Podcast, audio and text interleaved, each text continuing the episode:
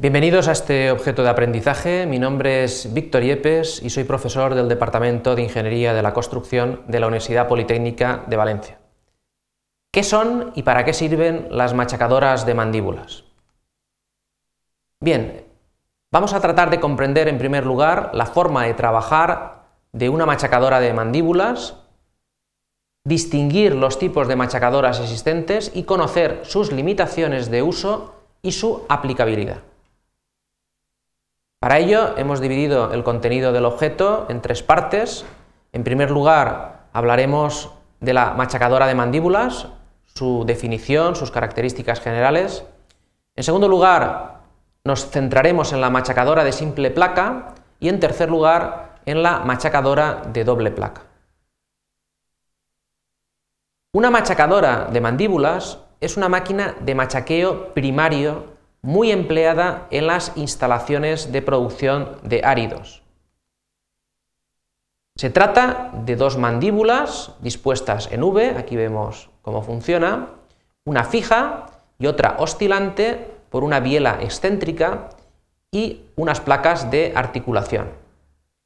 Hay un retroceso de la mandíbula móvil por un vástago que tiene un muelle.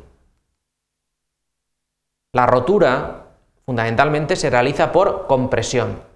El retroceso permite a los fragmentos descender hacia la parte más estrecha. El material que obtenemos, el problema que, tiene es que suele ser lajoso y existe una tendencia a material uniforme con pocos finos. Por tanto, el resultado suele estar mal graduado. Las mandíbulas presentan una protección antidesgaste eh, de acero al manganeso.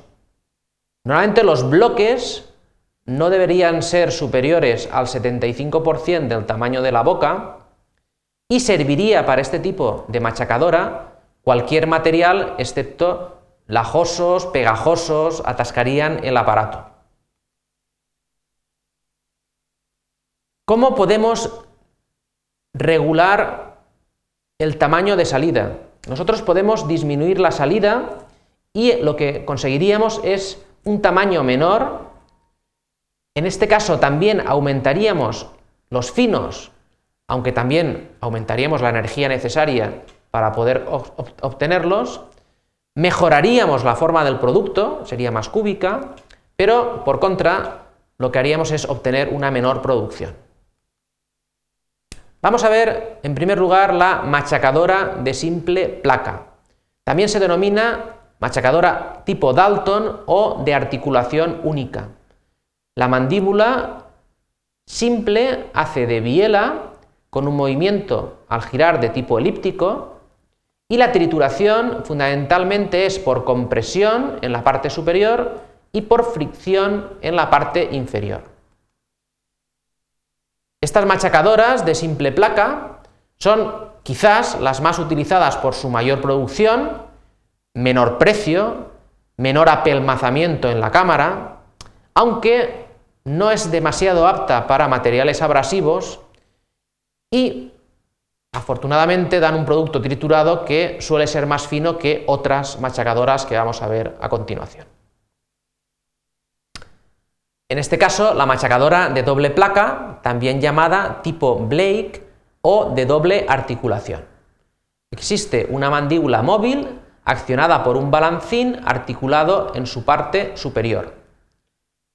Son un 20, un 30% más pesadas que las de simple placa, son más caras y su producción suele ser menor. La ventaja es que no tienen movimientos de deslizamiento entre mandíbulas, como las de simple placa, y por eso podrían utilizarse con un material muy duro o muy abrasivo, aunque no se usa con materiales plásticos. ¿Qué conclusiones podemos sacar de esta máquina? En primer lugar, que las machacadoras de mandíbulas forman parte de la trituración primaria en las instalaciones de producción de áridos. En segundo lugar, que trabajan por compresión, no siendo adecuados los materiales cohesivos. En tercer lugar, que la salida influye en la producción y en la forma del producto. Y por último, que cuando el material es muy abrasivo, suelen emplearse, aunque son más caras, las machacadoras de doble placa. Muchas gracias por su atención.